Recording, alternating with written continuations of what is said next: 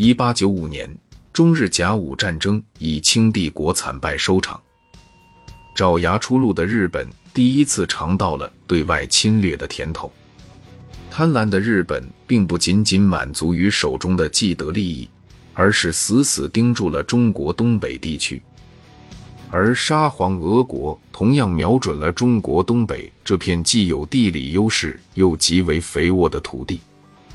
日方对于辽东半岛，特别是对于旅顺这个重要的不动港非常重视。在甲午战争结束的时候。本来马关条约，中方曾经迫不得已要把辽东半岛割让给日本，但这个时候以俄罗斯为首发动了三国干涉还辽。换句话说，吃到嘴里面的东西，他不得不吐出去。当然，他也是怀恨在心。日本携甲午战争胜利之威，迫使清政府接受割地赔款的马关条约的举动，深深刺痛了俄国。日本不仅迫使清政府承认了日本对朝鲜的单独控制权，而且迫使清政府割让包括辽东半岛在内的大片领土。沙俄早已把中国东北视为自己的势力范围。马关条约的内容一传出，俄国就迫不及待地建议列强联合干涉。三国干涉还辽，日本称三国干涉，是一八九五年四月二十三日。沙俄联合法德干涉日本割占中国辽东半岛的事件。沙俄觊觎中国东北已久，马关议和期间闻知日本已割辽东半岛，即一面对日本施以军事威胁，一面拉拢他国共事外交干涉。法国为沙俄盟友，一想乘机向清政府敲诈勒索。德国急于在中国战役军港。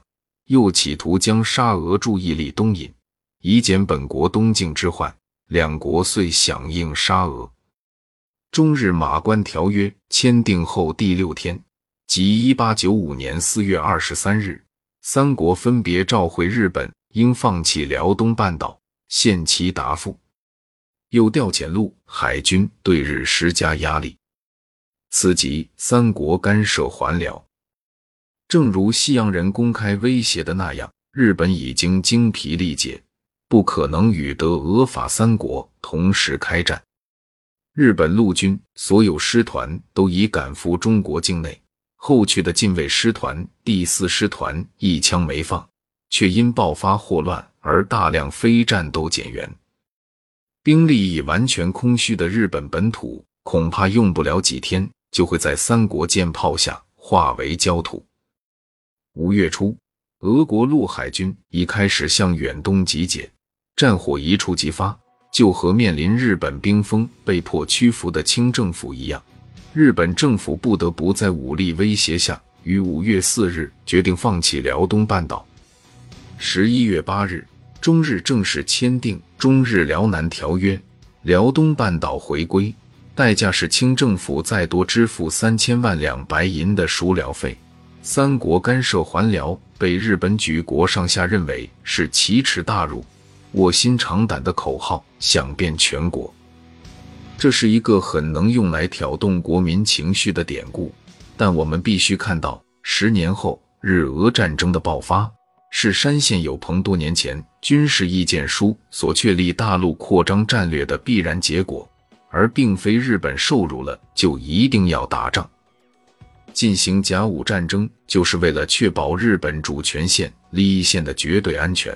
辽东半岛没有落入日本之手，却反而成为俄国势力范围，军事意见书锁定战略目标，自然完全不能满足。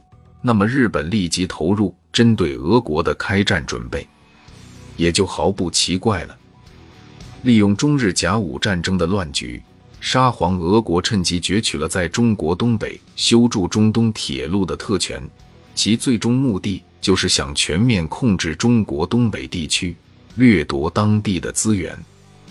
而日本对于辽东半岛的觊觎并没有因此而消减，这只饿狼时刻在等待着出击的时机。